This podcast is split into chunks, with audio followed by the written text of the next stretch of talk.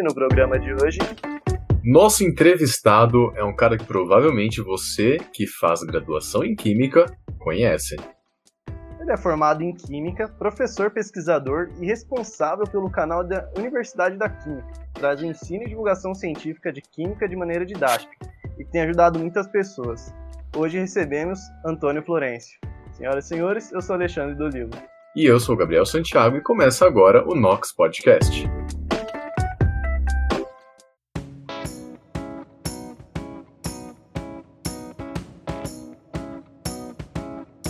Nox Podcast é uma iniciativa de alunos do Instituto de Química da USP para levar ciência e o que anda acontecendo na universidade pública para todos, em especial aos não cientistas.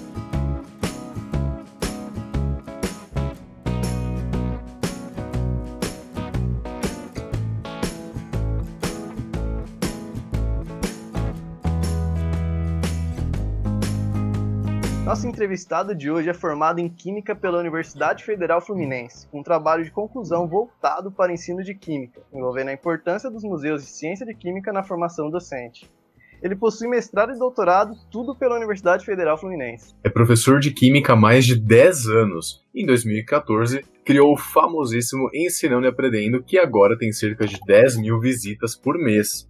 É agora, ele dirige o portal Universidade da Química, que conta com um canal no YouTube com mais de 104 mil inscritos, além de um site com cursos e dicas de estudo para alunos de graduação em Química. E com vocês, Antônio Florencio. Seja bem-vindo, professor. Bem-vindo, muito obrigado por estar aqui com a gente no Nox. Eu que agradeço a oportunidade, pessoal. Muito obrigado mesmo. Então, professor, a gente costuma chegar com os nossos convidados assim, perguntando por que, que eles resolveram fazer isso da vida. Então, eu pergunto para você a mesma: é, você sempre se interessou por química? Como que foi a sua trajetória para chegar até a escolha do curso?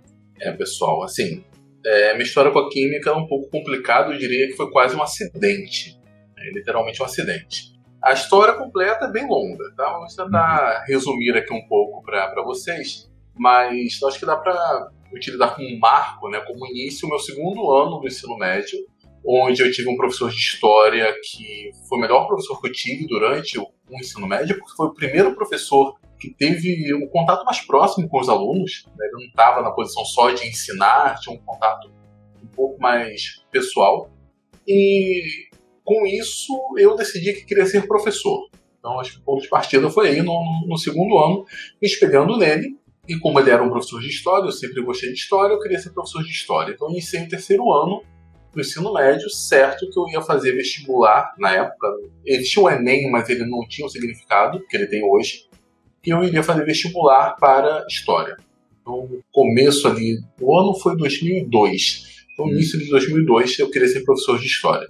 Ocorre que eu fui aluno de escola pública, escola estadual, e é muito comum qualquer aluno que veio desse, desse conjunto de escolas falar que não teve professor de matemática, ou que não teve professor de física, ou que o uhum. ensino era muito defasado, comigo não foi diferente. Eu tive várias falhas ali na formação básica, só que eu entendi que se eu quisesse entrar na universidade eu teria que estudar. Então eu comecei um processo ali de estudar sozinho, peguei ali alguns livros, cada dia eu começava a estudar para alguma matéria. A matéria mais difícil para mim era biologia, eu achava biologia extremamente difícil.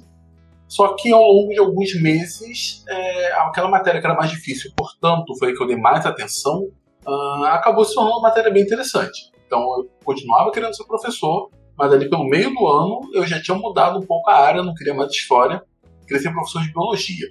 E um processo parecido aconteceu com a química. É, química mostrou sua matéria, uma disciplina ali que eu achei mais simpática, gostei um pouco mais, só que eu queria fazer mesmo era biologia. Uh, na época do vestibular, né, nós nos inscrevíamos para um vestibular em uma universidade. Então, eu sou aqui do Rio de Janeiro, as universidades próximas eram UF, a UERJ, a UFRJ. Então, me inscrevi apenas para a UF e para o UERJ. Na UERJ, eu me inscrevi para Biologia, já tinha decidido é, cursar Biologia. E o, o, acidente ocorre agora, né? É, para UF, não sei porquê, se você me perguntar agora, eu não tenho uma resposta racional, eu pensei em me inscrever para Química, pela única ideia de que talvez eu tivesse mais emprego como professor de Química do que como professor de Biologia. Hum. E eu achava, porque eu não olhei o edital, que a segunda etapa, a específica uh, de química, era química e biologia. Por quê? Porque biologia era química e biologia, então associei que química era química e biologia. Achei, não li nada. Hum. Me inscrevi para química. Primeiro eu me inscrevi para biologia na, na, na UF, a lápis. Pensei nisso, apaguei, coloquei para química. E pronto, me inscrevi para química na UF. Acabou que eu descobri depois que a prova específica era química e matemática, o que foi um problema enorme, porque eu não sabia nada de matemática. Tanto é que acertei apenas uma questão na, na, na, na prova discursiva, foi o suficiente para não zerar. Mas comecei em 2003 aprovado para biologia na, na UERJ e para química na UF. Uhum. Mas a UERJ estava em greve no início do período, a UF me chamou primeiro, comecei a cursar química e por lá fiquei 10 anos, né, até finalizar o, o doutorado. Foi Nossa, mais ou menos foi, isso. Foi um amor à primeira vista de por acidente mesmo? É, não, não foi nem amor, não. Também... É porque pra ficar 10 anos junto. É, não, sim, sim. Foi, foi amor, verdade. Isso eu concordo, mas não foi a primeira vista, não. Foi questão ali de uma, uma convivência, de uma interação, ali. foi uma construção sim. de sentimento. Uhum. Foi mais ou menos assim. Ah, sim. Certo. E como que foi a experiência de ser professor? Essa vontade aí veio desde pequeno ou foi algo que surgiu em você com as experiências que você teve na faculdade? Não, então, professor já estava decidido. Eu nunca pensei em fazer nada, é, nenhuma outra profissão além de lecionar, além de ensinar. Eu até comento hoje que talvez eu tivesse feito medicina, ou direito, ou engenharia, muito provavelmente eu, eu estaria na universidade lecionando as disciplinas dessa área. Então, se eu tivesse escolhido um outro caminho, muito provavelmente eu teria me esforçado para depois ser professor de alguma forma. Talvez não integralmente dedicado à, à área, mas pelo menos parcialmente. Só que, no caso de ser professor, sim, eu sempre quis ser. É óbvio que a experiência ela, ela conta bastante, então dependendo da sua fase da vida, né, quando você está iniciando a carreira, é, você tem uma visão docente, né, tem uma visão como professor. Conforme os anos vão passando, essa visão muda. Então, eu sou professor desde informalmente, né? Eu entrei na sala de aula, tinha 19 anos, no curso preparatório. Então, estamos falando aí de uns 17 anos como professor. Não professor de fato, mas pelo menos atuando como professor. E ao longo desses 17 anos, a minha visão da área docente, a minha visão como professor mudou bastante. A visão que eu tenho hoje, por exemplo, durante esse ensino remoto, não é a mesma que eu tive no início de 2020, por exemplo. Então, acho que a nossa área ela passa por constantes mudanças, constantes transformações. Mas no meu caso, sim, decidi desde o começo, o amor já existia, já havia, já havia decidido. Então, desde o começo, você sempre quis ser professor, nunca passou pela cabeça ir para indústria ou para alguma outra área que um químico atua, sempre foi lecionar. É, não, para indústria nunca. Nunca. Nenhuma, nenhuma situação, nunca tive curiosidade nem de saber. Hoje, obviamente, eu tenho curiosidades, uhum. mas é muito mais para ensinar sobre isso, né? Saber como funciona e tentar comunicar isso de alguma forma. Mas como trabalho, não. Acho que o máximo que eu já tive vontade foi de ser pesquisador. Ok, dentro da universidade em si, você é pesquisador e professor. Né? Essa, essa função está amalgamada, está misturada, né? É uma Sim. coisa só. É, mas no caso da. Eu, eu, até pensei que talvez ser pesquisador de uma determinada empresa do setor privado. Poderia ser. Mas não foi para frente a ideia, não, não segui esse caminho. Eu costumo falar que eu sempre fui professor, talvez durante o período de pós-graduação, mestrado e doutorado. Nós desenvolvemos pesquisa ali, somos pesquisadores durante esse período. Talvez foi a segunda profissão que eu tive é, foi ser pesquisador, mas ainda no período de pós-graduação, né, como aluno de mestrado e doutorado. E a gente sabe que para você chegar numa área de pesquisa, um dos primeiros passos, é, se não o primeiro de fato, é começar por uma IC, né, uma iniciação científica. É, assim, como que foi fazer iniciação científica? É, você falou que você entrou na faculdade lá em 2003, né, foi aprovado na UF em 2003 lá naquela época, como que era a iniciação científica? Você consegue perceber é, alguma diferença entre o que é hoje? É, conta pra gente a, a, sua trajetória na faculdade. É, então, na, na universidade, dependendo de quem estiver ouvindo, é, existem algumas formas de ganharmos dinheiro, né, entre aspas. Temos ali alguma bolsa, alguma coisa que nos ajude. Uhum. Isso já foi melhor durante um tempo. Hoje talvez seja mais complicado, mas ainda existem essas modalidades. Aí nós temos a IC, né, que você comentou, a iniciação científica, mas temos outras bolsas, né, bolsas de monitoria, por exemplo, e monitorial um assunto bem amplo, bolsas de extensão, que às vezes são chamadas também de iniciação científica, é, tem uma natureza diferente, mas na prática estamos colocando ali o aluno, o aluno está trabalhando, está aprendendo algo além do, do, do formal, né? algo além das disciplinas básicas. Isso é muito importante. Qualquer uma dessas modalidades é fundamental para termos uma formação mais sólida ali para o aluno. Mas eu comecei, na verdade, fazendo um projeto de monitoria, um projeto de docência, que acabou culminando posteriormente no meu trabalho de monografia. Depois, se quiserem, nós podemos falar um pouco sobre, sobre ele. Mas você perguntou sobre a iniciação científica. Eu gosto de separar bem, né? Porque iniciação científica é um projeto de pesquisa, né? Por uhum. natureza, é um projeto ali próprio de pesquisa. E eu acho que a, a, na vida nós tomamos algumas decisões que podem ser bem acertadas, às vezes nem tanto, e eu tive um pouco de sorte nesse respeito. Ah, o meu projeto de iniciação científica, o desenvolvimento desse projeto começou na, na metade da graduação. Estava ali no, no, quinto período. Eu vi um cartaz de uma professora que tinha acabado de chegar na, na UF, a professora Maria Vaz, e ela estava selecionando futuros bolsistas para trabalhar com a área de pesquisa dela, que é magnetismo molecular. Uhum. Era certo que eu iria fazer monitoria para química analítica, naquela ocasião, eu já tinha estudado bastante, eu vim me preparado mesmo para aquela prova, só que eu olhei o cartaz e, ah, vou até lá. Bati na porta da, da sala dela, conversei com ela, mandei um, um currículo, nessa época o currículo você coloca quase fonte 15, 20 para ocupar um pouco mais de. Sim. É, exatamente. Você pode até falar que sabe fazer café, por exemplo, para uhum. preencher, para dar uma, uma folha né, de, de currículo. Mas assim, mandei um currículo para ela, já tinha um projeto de, de docência uh, anteriormente, e ela me chamou para fazer a iniciação. Então foi uma etapa muito importante de aprendizado, porque com a iniciação, a IC, é o primeiro contato que nós temos com a pesquisa propriamente dita. E a pesquisa propriamente dita é bem diferente da pesquisa que a gente imagina, né? que a gente idealiza, ou que outras pessoas acham o que é pesquisa. Você tem contato com artigos, você entende que o conhecimento ele não está presente só nos livros, né? o conhecimento dos livros é uma parte do conhecimento à nossa disposição. Temos um conhecimento muito mais dinâmico, né? que evolui sempre, só que está presente apenas nos artigos. Tudo isso foi importante, fundamental, para que eu conseguisse fazer um bom projeto de mestrado, um bom projeto de doutorado. A iniciação científica, para quem quiser seguir esse caminho, é um atalho tanto, porque você entra no mestrado sabendo o que é pesquisa bibliográfica, a escrever bem ou mal ali um relatório técnico, sabe como funciona a pesquisa propriamente dita. O aluno que faz IC, ele começa bem mais preparado para o mestrado do que aquele que está chegando do zero. Né? Então, nós conseguimos adiantar alguns processos com isso e com incentivo a qualquer aluno que quiser seguir esse caminho que procure um projeto de iniciação científica.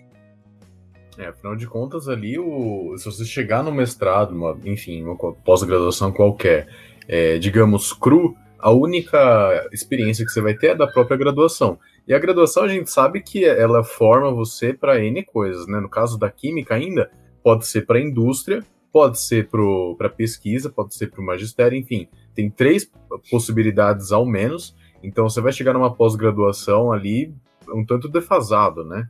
Sim, isso economiza bastante tempo, porque o mestrado é corrido demais. São dois anos apenas, onde você vai gastar ali pelo menos um ano com disciplinas extremamente pesadas. As disciplinas de pós-graduação, em relação às disciplinas de graduação, é um salto enorme. É análogo ao salto das disciplinas de graduação em relação ao ensino médio. Então isso demanda muito, muito tempo de estudo e você tem que tocar o seu trabalho no laboratório. Se você já tem ali pelo menos uma experiência de como essa dinâmica funciona, economiza bastante tempo. E dependendo da iniciação científica que você faça, você pode tentar fazer o doutorado direto, né, até pular ali o, o mestrado. Certo. Você falou também que ia comentar um pouco sobre o seu trabalho de graduação, né? Explica pra gente aí então como que foi. Tá. Eu entrei na UF no período. No, no, no primeiro período no primeiro semestre. No primeiro período todos nós entramos, eu entrei no primeiro semestre. Isso dá uma certa desvantagem pra gente, porque normalmente a gente só vai conseguir bolsa, alguma coisa, um ano depois. Dificilmente você consegue ali no, no meio do ano, porque já fecharam os editais de, de começo do, do ano. Se eu entrasse no segundo, no segundo semestre né, daquele, daquele ano, eu esperaria só um, seis meses né, para tentar alguma coisa. Nesse eu tive que esperar um ano. E aí isso foi todo o ano de 2003, eu não desenvolvi nenhum projeto, nenhuma atividade. Mas no início de 2004, eu me candidatei para ser monitor de um museu de ciência que funciona na UF, que é a Casa da Descoberta. É um salão, vamos dizer assim, com vários experimentos de física, alguns experimentos de química, e a ideia ali é que professores de ensino médio levem suas turmas até lá e os alunos ali talvez tenham o seu primeiro contato com algum experimento de ciência, seja de física, seja de química talvez algum ensaio de algum experimento da área de biologia. A proposta é ser algo lúdico, ou seja, ser algo talvez mais simples, que eventualmente está um pouco engraçado, se, se for possível, mas é cativar o aluno de ensino médio a ver que ciência pode ser legal.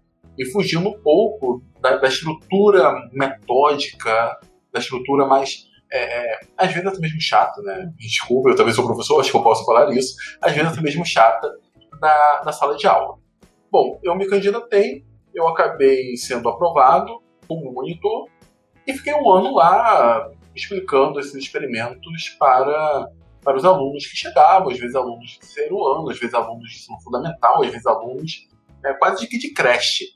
Né? Acho que se a criança soubesse andar, já poderia ir lá para uhum. a casa da descoberta. E isso, muito tempo depois, eu entendi que ajudou bastante na ideia da Universidade da Química já foi meio que fundamental para o que depois ele se tornar Universidade da Química. Bom, esse foi o projeto que eu desenvolvi no meu segundo ano de, de graduação. E ao final do período de graduação eu precisava escrever um trabalho de conclusão de curso, lá UF chamamos de monografia. E aí eu precisava de, de algum tema, de algum trabalho na área docente. Procurei a minha ex-orientadora da Casa da Descoberta, a professora Márcia Narciso Borges, ela falou que na Casa da Descoberta teria um curso, eu não gosto muito desse termo, mas um curso de atualização para professores oferecido à rede municipal. Talvez um curso de formação continuada seria um termo mais, mais interessante.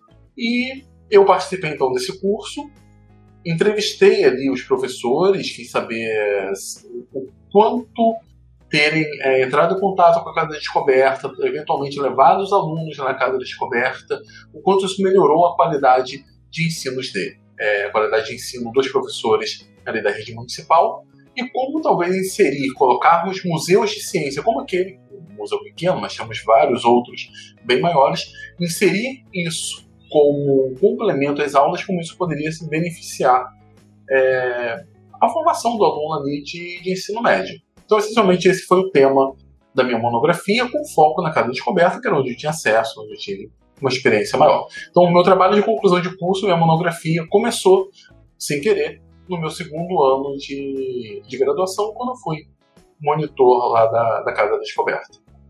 É engraçado que você não é o primeiro dos nossos entrevistados que fala que muita coisa durante a graduação foi fruto de um acidente é, ou assim de uma de um percalço no meio do caminho.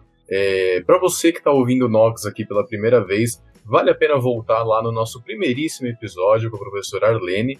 É, eu lembro aqui que ela falou, e isso foi algo que me marcou bastante, e agora me lembrou com, com a sua fala, que ela foi para a magistratura, né, para lecionar, pela necessidade da vida.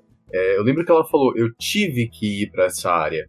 Então a gente tenta, principalmente a gente, aluno de graduação, a gente costuma romantizar muito, né? Vou sair do ensino médio, graduar, pegar o diploma, eu vou é, trilhar esse caminho aqui que vai ser perfeitinho, vai ser desse jeito que eu tô imaginando, e aí daqui não sei quantos anos, que geralmente são poucos, porque a gente desconsidera totalmente as DPs, é, eu vou pegar lá meu título de doutorado e é interessante porque não foram só não foi só um acidente de, de percurso, né? Foram mais de um durante a, a, sua carreira. Eu acho isso fantástico porque mesmo diante dessas situações que a gente fala, ah, vou tentar, vou fazer, não era assim, mas é, pode ser que seja. é, você conseguiu contornar isso e, e, te levou onde te levou? Eu, acho isso bem interessante porque, bom, algumas escolhas dão certo, né? Não são todas que, dão certo. Normalmente nós focamos naquelas que funcionam, mas formos pensar, tomamos algumas decisões e é, elas morreram, né? Algum tempo depois. Mas eu. Você falando aí, e eu sempre lembro quando comento isso, lá do Vingadores, o, o, Ultimato, quando vão pegar a joia do tempo, conversando ali com o monge, esqueci o, o termo dele, mas o, o, mentor ali do, do Doutor Estranho, a possibilidade de caminhos que se abrem, né? Olhando posteriormente. Os caminhos que poderiam ocorrer é, caso você tomasse alguma decisão, você, obviamente, a vida real, você só escolhe um desses caminhos. Mas eu poderia voltar no tempo, eu poderia pensar, e se eu tivesse. Eu, eu fui aprovado para biologia na, na, na UERJ. É, isso era algo concreto, eu tinha minha vaga lá na universidade. Se eu tivesse seguido é, o curso de biologia, não faço a mínima ideia de onde estaria hoje, né? Como, como as coisas aconteceriam. É porque Mas, a partir sim, daí tudo mudou, né? Sim, você, sim. Você não, você não teria contato com a professora que você entrou na sala para entregar aquele currículo. Exato. Não teria nada disso. Seria outra. A Universidade da Química não existiria, né? No, talvez fosse a Universidade da Biologia, mas é, para é. chegar onde chegou a Universidade da Química, você teve que entrar no curso e talvez na, na Biologia não, não tivesse a mesma, o mesmo gatilho, né, de, é. de criar isso, esse projeto. Exatamente, exatamente. É, sem dúvida, porque o seu canal ele ajuda muito os estudantes da universidade, do pessoal que é do ensino superior, porque não se tem muito conteúdo de ensino superior de química no YouTube. Você encontra mais em inglês ou em outras línguas. Agora, o você já é bem mais acessível, então não só o pessoal de química vê você, o próprio pessoal de biologia, o próprio pessoal de medicina. Então, eu tenho certeza que se você tivesse ido para biologia, muita gente teria ficado de recuperação na, nas provas. ah, sim. Isso sem sombra de dúvida. Nossa, é, o, tanto, o tanto de vídeo que, que o pessoal usa. E é engraçado porque acaba se tornando algo mais cultural da universidade, né? Nossa, tô indo mal em, sei lá, físico-química. Meu, você já viu no, no canal da, da Universidade da Química? Deve ter algum vídeo lá que vai te ajudar. É, é engraçado que a gente ouve isso e, e se torna cotidiano pra gente. Eu fico muito feliz de ter esse retorno, assim, ouvindo de vocês. É, porque eu, óbvio, eu recebo alguns retornos, alguns me mandam e-mail, é, alguns comentários eu recebo, mas no final da história estou dentro de casa, né? Eu, eu não tenho a mesma visão, eu não tenho é, dimensão disso. Então, encontrar um aluno que faz isso é raro. Quando eu vou visitar algum dia, né? Agora, agora realmente estamos em casa mesmo, né? Mas quando ia visitar alguma universidade, dava uma palestra e alguns alunos falavam comigo diretamente. Mas, de uma maneira geral, eu, eu não tenho essa visão, não tenho. Não, não, ela não é tão ampla como você relata é, agora, por exemplo. É, pra gente que tá mais no. mais aqui pro. Costumo falar, né? O afegão médio, o povão que tá aqui ainda na graduação, a gente vê bastante, não é, não é nada incomum a gente ouvir é, alguma dica de chegar e falar, meu, entra ali no, no YouTube, vai lá no, na Universidade da Química que deve ter esse conteúdo. Porque, querendo ou não, a gente pega professor muito bom, mas também pega professor muito ruim. Se assim não dá, sabe? A gente tem que buscar outras fontes, né? E o seu canal acaba sendo uma delas, com toda certeza. É, não só isso de pegar professor ruim ou bom, mas também tem muito professor que foge de certos conteúdos que você, no seu canal, entra a fundo. É, mesmo orbital molecular, muitas vezes os professores não entram a fundo, às vezes com algum medo de não saber alguma coisa, desde o ensino médio até mesmo superior, e nisso você consegue explicar bem de uma maneira bem didática. É, mas sabe, isso é uma vantagem que a gente tem com o ensino hoje, nós chamamos de ensino remoto, né? Uma das vantagens que nós temos com a internet é porque o tempo deixa uma variável pra gente. Eu posso falar bastante sobre orbital molecular, eu, eu abordo bastante isso nos meus cursos também. É, eles costumam ser mais pesados do que os que a gente aprende de graduação, porque eu não tenho a variável tempo também. Eu não, não, não tenho que entregar, por exemplo, um conjunto de avaliações no final de, de alguns meses é uma vantagem, é uma vantagem. Dá para trabalhar bastante. É, o, o, tempo é uma variável secundária quando, quando a gente dá aula pela internet, quando comparado com a aula, com a aula presencial. Na internet a gente tem realmente amplas possibilidades, né? Tudo bem, como o Gabriel comentou, tem muita área para cientista pouco desenvolvida ainda. E uma delas é a comunicação.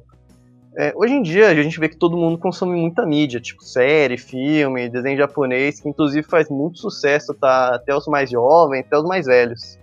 E para mim isso mostra que tem muito potencial para ser uma ferramenta muito poderosa de ensino.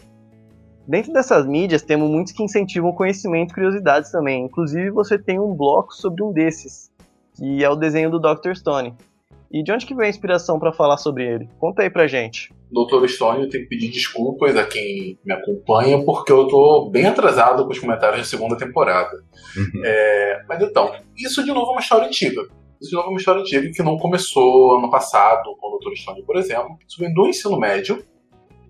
E, e eu consigo eu consigo é, é, ter bem claro na mente qual foi o ponto que isso come, é, começou. Eu era moleque, eu gostava muito de Cavaleiros do Zodíaco, que foi o primeiro grande anime a estourar aqui no Brasil. Não foi o primeiro anime, mas foi o, o primeiro a estourar. Eu assistia muito, e na época de TV, né, você é quase que religiosamente tinha que estar naquele horário assistindo aquele episódio. Coisa que a geração de hoje com a internet ainda bem não tem mais. Né? Não precisa mais, mais dessa fidelidade. E em Cavaleiro do Zodíaco eu lembro de alguns conceitos, e isso exploro hoje bastante em vídeos, mas de falar sobre átomo, de falar sobre zero absoluto, ali no caso do, do Camus, falar de velocidade da luz. Isso. E quando eu cheguei no. Chama lá pelo segundo ano, acho que no segundo ano do ensino médio, professor de física falou sobre o conceito de zero absoluto. Na hora eu instalo na minha mente, no Camus de aquário, do yoga, esqueci de gelo, é, todo aquele contexto, uma coisa legal. Isso é bacana, eu tô, tô, aprendendo um negócio que eu vi um desenho aqui na, na escola. E essa ideia ficou latente. Gostei muito disso, essa ideia ficou, ficou latente, guardada. Ou, como eu falei, meu projeto de iniciação científica, também mestrado e doutorado foi sobre magnetismo molecular, eu falava sobre magnetismo. Eu lembro que um seminário de, não sei se mestrado ou doutorado, mas em um dos seminários, a introdução, que eu falava sobre magnetismo, o homem ele dominou o magnetismo já há muito tempo. O primeiro material que usa o magnetismo de maneira consciente, né? mas o benefício direto do magnetismo que nós temos é a bússola. Falei depois da evolução, de chegar ressonância magnética nuclear, sempre foi explorado na cultura pop e o magneto de, de X-Men no, no slide seguinte. Só que ele foi vetado. Né? A gente sempre fazia apresentação ali em grupo, uma, uma prévia, ele foi vetado na prévia, então eu não é, deixei de lado. Aí um tempo depois, eu já era professor do Instituto Federal do Rio de Janeiro, do IFRJ, e eu mudei de campus. É, era do campus Rio de Janeiro, da, capital, vamos colocar assim, e foi para o campus de uma cidade próxima, mais próxima da minha casa, que é o campus de São Gonçalo. E um dia eu fui visitar o campus, um professor de matemática que estava organizando a semana acadêmica estava procurando palestrante, ele me encontrou. Ah, você é professor novo de química? Ah, sou e tal. Você quer dar uma palestra pra gente, não? Ah, pra, pra semana, semana acadêmica? Aí eu, tá, vou ver de, de respondo daqui a pouco. Eu vou ver te aviso. Aí, eu, aí eu pensei, falei, ah, tá aí. Tá aí a oportunidade de eu pegar um compilado dessas referências e colocar na forma de uma, de uma palestra, que eu chamei de Nerd Química. Aí eu falei com ele, beleza, pode colocar meu nome, eu vou. Eu vou, vou fazer uma apresentação dessas. E aí, para minha surpresa, lutou o auditório, né? Foi, muita gente gostou da, da ideia, então essa foi a primeira versão da Nerd Química. Enfim, já dei algumas palestras é, presenciais com esse mesmo tema, também palestras é, é virtuais ultimamente. Fiz vários recortes, coloquei alguns quadros lá no, no canal. Hum. E chegou o Dr. Stone, que ele é. Enfim, ele não tem referência de química ou de física. Ele é montado em cima disso, né? Não precisa procurar algum detalhe, não, ele te dá. Né? A é história é está baseada em tudo isso. Exatamente, exatamente. Não tem nada oculto ali, tá bem explícito, aliás. Então é só uma questão de é, pegar as referências, estudar, porque nem todas são triviais. O próprio anime ele dá uma adaptação que não é, talvez, ali muito é, é, é fiel à realidade, não tem problema nenhum, já faz um trabalho fantástico. Então o Dr. Stone, na verdade, é uma é o resultado de algo que começou quando tinha 16 anos de idade, no segundo ano do ensino médio. Só foi guardado ao longo de, de vários anos. Legal de você falar isso é porque muita gente se identifica com essas histórias. É que se interessou por química, por conta de algum desenho ou série que assistia desde pequeno, como Full Metal Alchemist, Breaking Bad, e até mesmo outras ciências têm disso. Então fica a dica aí para alguém que cursa química e desenha bem ou escreve bem, tem vontade de fazer algum dia alguma mídia, como filme e até mesmo música, ligar as duas áreas, né? Pra gente ter mídia que não só diverte, como também ensina e aumenta a vontade de conhecer mais sobre as ciências.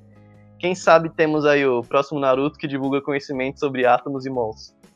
É, não, tem, tem uma galera com criatividade que sabe desenhar, tem, tem muita coisa a ser, ser explorada. É, e, e, isso é, é, muito benéfico, porque eu tenho certeza, não tenho isso estatisticamente comprovado, mas nós temos uma geração aí de químicos que são químicos por conta de Breaking Bad né, que, que viram Breaking Bad, é, olharam aquilo ali, bom, tudo bem, o Walter tá fazendo metafetamina, não é exemplo para ninguém. Eles inspiraram, né? É, mas a, o contexto, né, trazer a química para resolver alguns problemas, ou causar alguns problemas também, como acontece com a série, é, estimulou ali alguns alunos a com certeza, né? vários alunos a cursarem química. Doutor Stone é a mesma coisa, o jovem ali a cursar química ou física, Hataraku Saibo, talvez a fazer medicina ou biologia, na área de história, talvez deva ter algum, eu não, não conheço, mas eu acho isso muito, muito importante, muito legal, uma ferramenta didática poderosíssima, na, na minha opinião. É aquela coisa, né? É o momento em que a cultura pop se mistura com a, com a realidade num nível que você não consegue mais distinguir. Porque, por exemplo, Breaking Bad. Breaking Bad, ao contrário do Dr. Stone, ele não traz uma história que é baseada numa, num desenho, assim, numa fantasia. É, Dr. Stone, ele, ele tem a base da química. O Breaking Bad já não é só a base, a construção da história por completo segue estritamente a ciência. Né? A gente vê o, o Walter White falando, não, eu vou misturar isso aqui com isso aqui porque vai deixar o meu cristal mais puro. E você fala, meu, será que isso é, isso é verdade? Atenção, ouvintes, não busquem como fazer metanfetamina. Arroba Polícia Federal, a gente não está incentivando ninguém a isso, mas é, é apenas a curiosidade em prol da ciência, né? Mas você acaba pensando, meu, será que o que ele está falando é realmente verdade? E é aquele momento que a cultura pop ela se mistura de um jeito que você fala, gente, algo que é, com todo respeito à própria ciência da química, mas para quem não curte química, a química é chata. É, é difícil a gente chegar na pessoa, é, trazer a pessoa e falar, não, é legal, é difícil. Mas Breaking Bad, o Dr. Stone, conseguem transformar de um jeito que a gente passa a curtir. E isso casa muito com o tra próprio trabalho da divulgação científica. É, e na sua opinião, professor, o que, que é a divulgação científica é, e qual é o impacto dela na, na sociedade? Afinal, divulgar ciência serve para alguma coisa? Olha, é, bom, talvez possa, possam existir definições melhores. Então, podemos, eu estou utilizando a ideia de divulgação como comunicação, sendo sinônimos, talvez não seja, eu não sou a melhor pessoa para dar é, talvez as definições adequadas, mas eu estou falando como sendo sinônimos. E aí, a imagem que eu tenho na mente é que o conhecimento ele é como uma como argila para fazer um, um, jarro, por exemplo. Isso é disponível para todas as pessoas, ou não para todas, enfim, mas é, é pensando na química, qualquer aluno de química, professor e tudo mais tem acesso a esse conhecimento. Basta pegar qualquer livro desses aqui que tem na biblioteca, a, a informação da química orgânica presente no livro do solo, no show da Paula Bruce, que eu tenho, é a mesma que vocês têm. Uhum. Não há diferença nesse respeito. Então é como se fosse a argila que estivesse disponível para gente. A questão é qual formato que nós damos a essa argila, agora pensando como professor, né? Como que nós moldamos esse, esse barro? Alguns podem moldar de uma forma, podem fazer, fazer um jarro muito bonito, agradável. Outros moldam de uma forma que tem algo funcional ali, faz uma tigelinha funcional. Talvez não chame tanto atenção, talvez não seja tão é, bonito à primeira vista, mas ele é funcional, ele vai guardar ali a água, se for o caso, vai ser um recipiente adequado. Então eu, eu meio que olho a questão de divulgação dessa maneira, ou conhecimento dessa maneira. Temos profissionais que pegam esse conhecimento e tentam trabalhar esse conhecimento para que ele seja mais bonito, até, para que ele seja mais atrativo. Outros profissionais, aí não há perda de mérito algum, eles talvez não toquem tanto nesse respeito, não se preocupem tanto nesse respeito, mas querem trabalhar com esse conhecimento para que ele seja funcional. É que ele cumpra ali o, o, o seu objetivo. É, com certeza, todo professor da universidade ele trabalha pelo menos para ter o um conhecimento funcional daquilo. Alguns podem mudar um pouco o formato, mas todos eles, é, eu espero, tenho fé, acredito, que trabalhem pelo menos para a parte funcional. Ocorre que nem sempre a gente se atrai apenas para a parte funcional. É, todo mundo pode comer feijão e arroz, ou tem que comer feijão e arroz. Só que se você faz um feijão é, com um tempero melhor, adicionando mais coisas ali, um arroz adicionando mais coisas, um arroz soltinho, ele vai ter o mesmo valor nutricional do que o outro, que está todo embolado ali, mas ele vai ser mais bonito, ele vai ser mais agradável. E aí, quando o, o, o profissional de química, medicina, como o Drauzio Varela faz, por exemplo, muitos, muitos personagens famosos, o Marcelo Gleiser foi talvez de uma primeira geração falando sobre física astronomia, de primeira geração aqui no Brasil, e inúmeros outros divulgadores grandes, inclusive, que nós temos aqui no Brasil.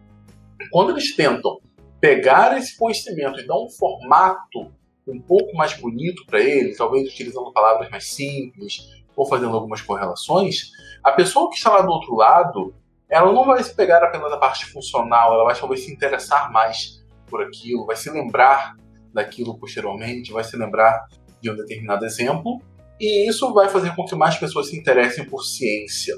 Isso sempre foi importante. É, o Brasil sempre teve uma defasagem de pessoas interessadas por ciência infelizmente, um ensino é, é, muito precário que nós temos. Algo que fica difícil de identificarmos qual é a fonte do problema, mais difícil ainda imaginarmos qual será a solução, mas fato é que nós temos um problema sério. Então, transformar a ciência em algo mais palatável, algo mais próximo, sempre foi importante. Só que hoje, ou pelo menos desde 2020, há um ano atrás, isso tem se tornado muito, mas muito, muito mais importante. Porque as besteiras que aparecem por aí, para não utilizar um termo talvez não adequado para esse é, podcast, gostaria de utilizar outro termo, mas vamos falar besteiras no momento. Essas são muito mais fáceis de, de serem absorvidas, de serem reproduzidas, muitas, muitas estritamente anticientíficas. Então, você ter alguém que conheça o mínimo de ciência vai pelo menos olhar lá e pensar: o limão não pode ter pH 22 ou pH 9. Essa, essa é coisa de doer, né? né? Então, assim, o mínimo de conhecimento ele vai falar: a laranja pH 11, é, não, tem alguma coisa estranha aí. Então, assim, esse mínimo talvez é, seja necessário uma divulgação científica mais palatável. Isso seja muito, muito mais importante. E isso aqui pra gente é algo importante porque um dos objetivos do Nox, além de levar a, a, a universidade para fora da universidade, é mostrar para as pessoas que a gente não está num, numa sociedade em que as pessoas que estão ao nosso redor, assim, a gente pode ter certeza que elas têm informação correta sobre um determinado assunto. Então hoje em dia está muito em voga essa questão das fake news. Como você mesmo acabou de falar, limão com pH 22 laranja com pH 11. Aí a pessoa fala: não, você toma um suco de limão em jejum que previne coronavírus, que é muita coisa que a gente ouve por causa da pandemia.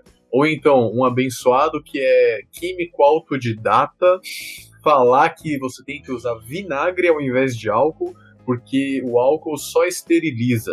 Ou seja, o, o, o ser humano não consegue fazer uma distinção é, do que ele está falando, ele, ele, se propõe a, a, ser um profissional autodidata, mas não tem o básico do profissional.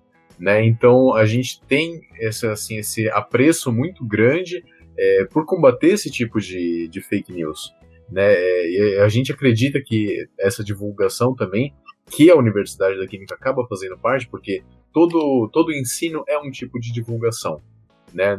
A gente encara as escolas, por exemplo, como plataformas de divulgação da ciência, ou pelo menos é o que deveriam ser, né? É, tem a, a gente enxerga as escolas como essas difusoras da ciência e a gente acaba trazendo isso é, para, no caso da internet, na Universidade da Química, acaba trazendo isso ao propor ensinar, mesmo que seja para alunos de graduação, ainda assim tem um componente de, de divulgação.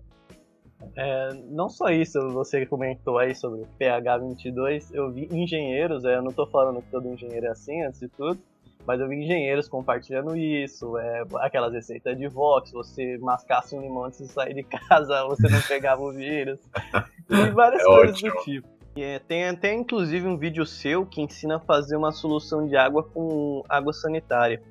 Você explica sobre o pH da água, a relação dela com o vírus.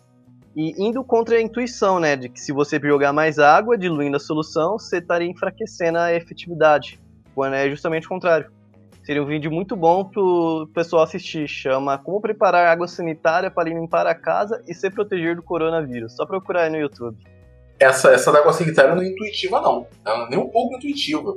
Eu, a, a, efetividade aumenta se você diluir, ali tem a questão do pH envolvido, as substâncias. É bem, bem interessante a ideia, porque tem bastante química envolvida. Mas o que eu quero comentar é que você comentou sobre engenheiros e tal, não é todo engenheiro realmente que pensa assim, mas existe um efeito reflexo também na gente. É a questão do não conhecimento da área. Talvez se alguém falar alguma fake news na área do direito, por exemplo, a gente acabe comprando é, por não termos conhecimento. Ou alguém falar uma fake news. Tem algumas que são bem gritantes, né? Enfim, convenhamos. Mas tem outras que o afegão médio acaba não tendo a base suficiente para entender aquilo, né? Sai um artigo falando sobre o medicamento, né, publicado no Facebook sobre o medicamento, coloca o link do artigo, o cara não vai ler aquele artigo. Então, mesmo que o artigo diga que aquele medicamento não tem efeito nenhum contra a Covid, como eu já vi vários assim, a pessoa não vai ler, não vai clicar, não vai ler, não vai conseguir ler, não vai entender. Então, assim, nós temos essa visão porque temos um conhecimento de química, tendo um pezinho na medicina, seja uma farmácia, né? Podemos hum. colocar assim. Mas poderia ser o contrário, poderíamos ser fake é, sermos vítimas de fakes na área do direito, eu pelo menos, de, da área da, sei lá, psicologia é, e várias outras também. O problema é a nossa falta de conhecimento e acharmos estritamente que aquilo é verdade, né, sem talvez checar, se talvez perguntar a alguma pessoa que tem um pouquinho mais de conhecimento. É, a gente tinha comentado que uma ferramenta poderosa para o ensino é prender o pessoal. Isso com alguma série, desenho, mídia de comunicação, tecnologia, e hoje a gente tem essas ferramentas, né? Inclusive, anos atrás, a gente tinha um desenho chamado De Onde Vem, que eu fiz uma pesquisa, ele era produzido pela TV Pinguim para a TV Escola, ele era rapidinho, tipo uns 4 minutos, passava nos comercial da TV Cultura, se não me engano, e até outros canais. E era uma menina que perguntava de onde vem X coisa, de onde vem o sapato, por exemplo, e o desenho explicava, né, de maneira didática, que era para chamar atenção e ensinar, despertar a curiosidade das crianças. Por ser no meio dos comerciais e ser rápido, então não era monótono. Então talvez se a gente tivesse coisa desse tipo hoje em dia ainda, até para adulto, a gente teria menos fake news e descaso com a ciência. Tem inclusive vídeos de gente indo comprar água tônica também porque era feito da mesma coisa que a cloroquina. É, falei sobre isso também, gravei um vídeo sobre esse tema também. Sim, interessante. Mas, hum, aproveitando o gancho do que a gente está falando, agora até uma pergunta de um ouvinte nosso, meu grande amigo Taminato.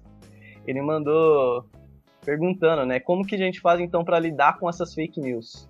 Pois é. Pois é, pergunta difícil, na verdade, porque acho que a resposta não é muito alegre, não. As fakes elas têm um poder enorme de difusão e chegaram a camadas de pessoas, um número muito grande de pessoas, de adentrar na sua família, né, membros da, da, da, da, sua família, por exemplo, que vão divulgar, e às vezes é complicado você explicar diretamente para essas pessoas porque eles acham que você está enganando ela. Eu acho que a, a, a fake, no geral, ela se baseia em, em, alguns alicerces que são difíceis da gente é, tentar contornar, que são, sobretudo, a descrença ou descredibilidade de instituições. A gente cansa de ver instituições onde nós deveríamos confiar que, que são pagas com nossos impostos sendo desvio, é, pensando só no dinheiro, no capitalismo talvez muito mais agressivo, dinheiro por dinheiro. E vem tudo isso ao longo dos anos, a pessoa vê isso ao longo dos anos, acaba ficando é, é, difícil de acreditar, porque ele acha que todas as formalidades, todas as instituições só querem no final dinheiro. Não que talvez alguns não queiram isso, né? mas não, não é tão assim. Né? Sabemos que não é tão dessa forma.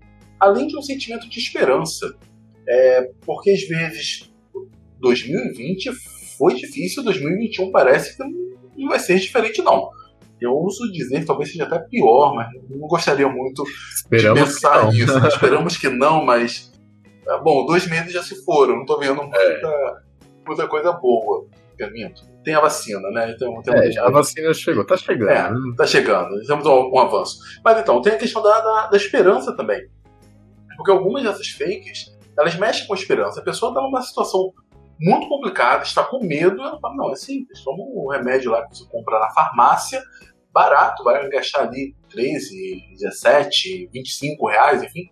Remédio acessível, você vai é, não só ficar curado, mas vai te prevenir.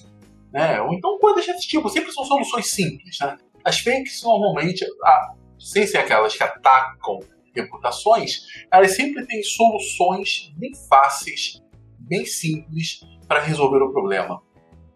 E a pessoa vai achar que está sendo enganada de um lado, de uma que só quer dinheiro dela, vai conseguir alguma coisa no quintal de casa, na geladeira, pensando no fake news né, no contexto da Covid, e vai vai ficar livre daquilo, porque querem enganá-la, querem ocultar dela essa informação. Então, quando você pega uma pessoa numa situação dessas e ela não teve um mínimo ali de ensino, algumas nem estudaram, outras estudaram, estudaram da forma como a gente tem hoje, que infelizmente não se aprende nada. É só aprender a ter raiva lá de química, de física, de biologia, acha essa matéria um saco, só quer terminar o ensino médio pronto. Junta tudo isso, não vai acreditar quando você fala, olha, não é assim, a gente não, nós não temos é, nenhum uh, estudo clínico randomizado com grupo controle com duplo cego. Não, não tem nem como explicar isso, é difícil explicar o que, que é tudo isso, né? Exatamente. E aí você vai querer convencer lá com tal de duplo cego? O duplo cego pô, vai piorar? A pessoa vai perder a visão? O que, que é ah, isso? É, é um é. passo para isso. Pois é. Então, assim, nós temos essa dificuldade, essa dificuldade é enorme. Por outro lado, em tentando responder perguntas sem dar resposta de fato, eu acho que a gente tem que tentar fazer um trabalho de formiguinha, né? cada um fazer a sua parte. Uh, como que a gente muda o mundo? Bom, cada um tentando mudar o seu pequeno mundo, não jogando lixo é, na rua, sendo honesto, sendo bondoso, não sendo brigão. Então a gente muda o mundo mudando o nosso mundo ao redor. Se todo mundo faz isso, beleza, estamos no paraíso. É, como professor, o que, que eu tenho que fazer? Não desistir né? Tentar isso. Ou, ou me curvo e falo, beleza, tchau, acabou, até aí mesmo. Joga a toalha, ou faço a minha parte. E talvez eu possa ajudar algumas pessoas. Uma que seja. E ajudar uma pessoa que seja é melhor do que ajudar nenhuma. Né? Então, eu acho que como que se combate a fake news? É, individualmente, cada um fazendo a sua parte. É, divulgando, falando sobre ciência, seja, eu utilizo o YouTube para isso, você pode utilizar um perfil do Instagram, você pode utilizar um podcast como esse, que está tentando divulgar ciência de forma séria, você pode é, criar uma página no Facebook, ou você pode simplesmente falar com sua família, falar com seu colega, frisar isso na sala de aula, se for professor, cada um fazendo a sua parte em áreas diferentes, com dimensões maiores ou menores. Porque se ninguém fizer isso, já era. Aí, aí perdemos. Perdemos a batalha. Se lutarmos, temos chances de vencer. E eu prefiro pensar dessa maneira. Certo. Mas também vale a pena lembrar que fake news não é só de pessoas tem estudo, né? Às vezes a gente pega médicos e às vezes até ah, outros sim. grupos estudados que acabam ajudando a difundir nessas fake news. É, nesse ponto eu tô falando da pessoa que recebe. Porque o foco sempre vai ser aquele que recebe normalmente tem uma instrução menor.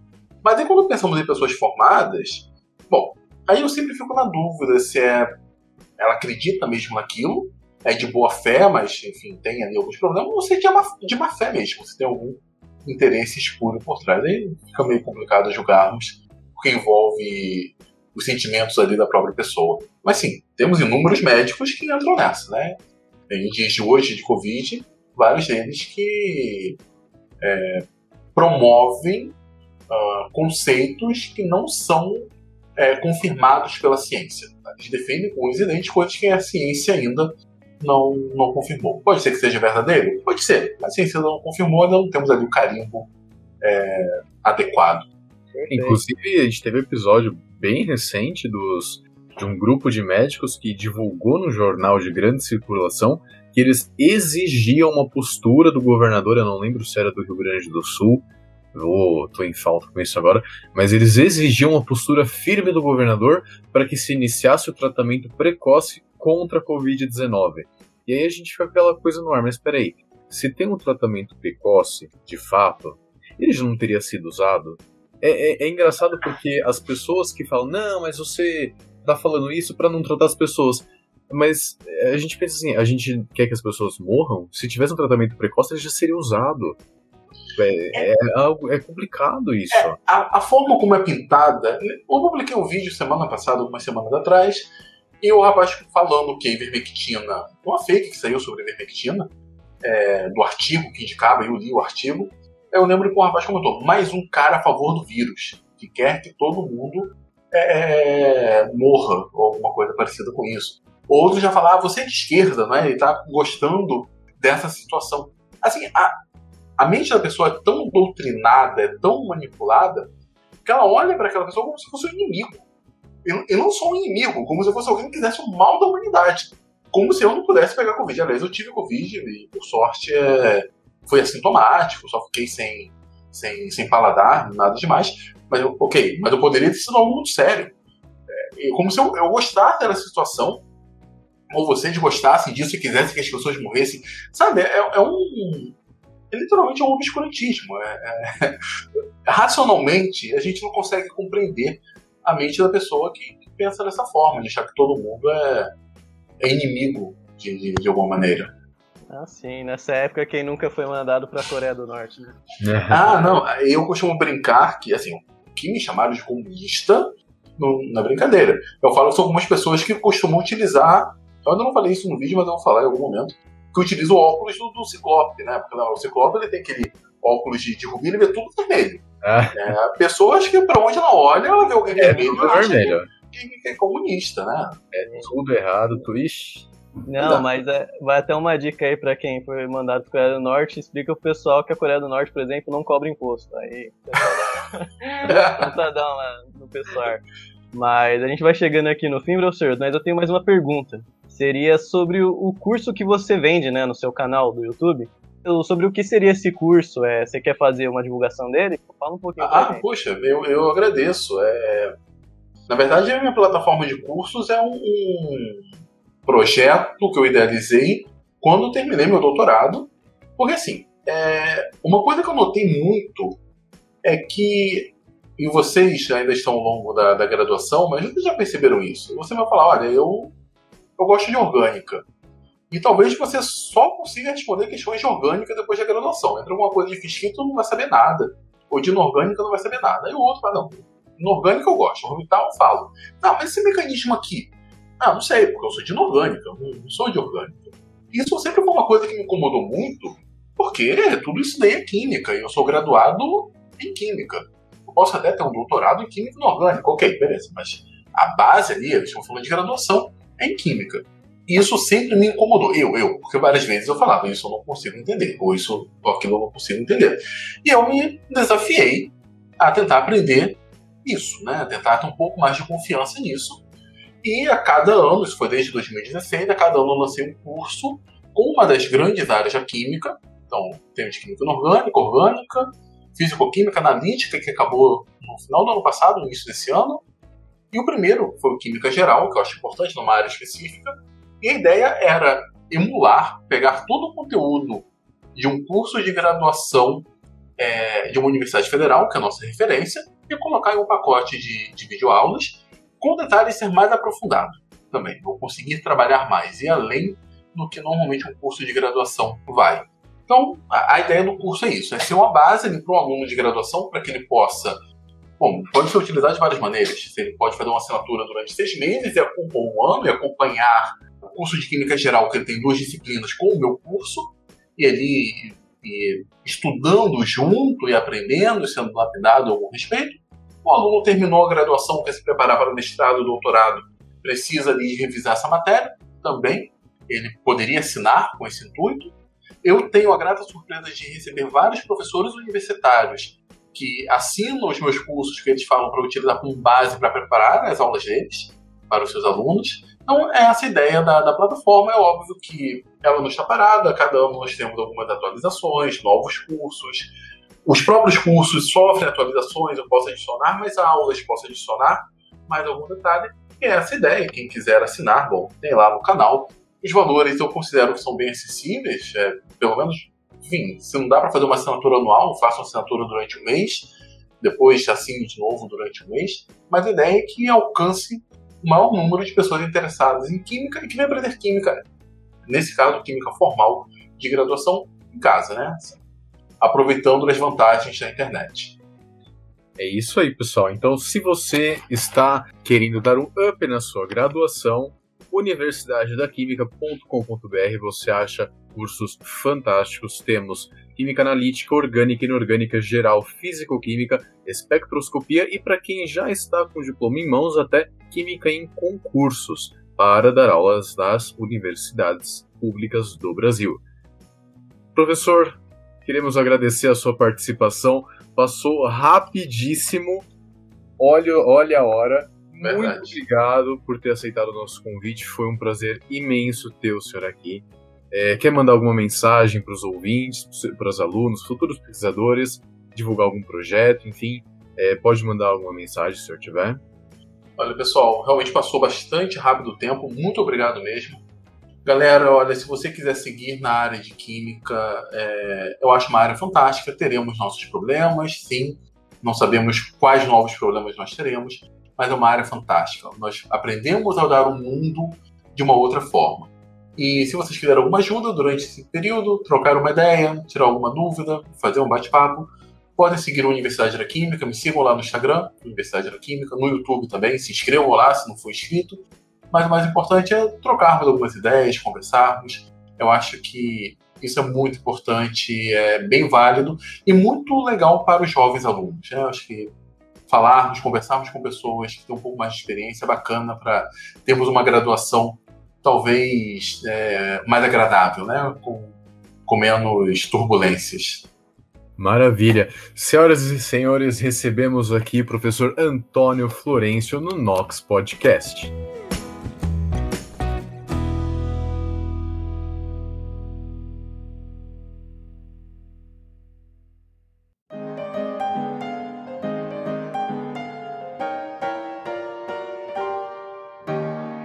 Dia 21 a 24 de março, a Universidade Federal de Pernambuco estará realizando de forma remota a quarta semana de licenciatura em Química, Educação e Ensino de Química em tempos de pandemia, avanços e retrocessos. O evento vai contar com palestras, minicursos e mesas redondas e é aberto a graduandos, pesquisadores e professores. Geral está convidado.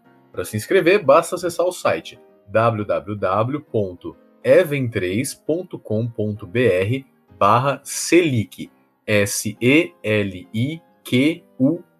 até o dia 23 de março.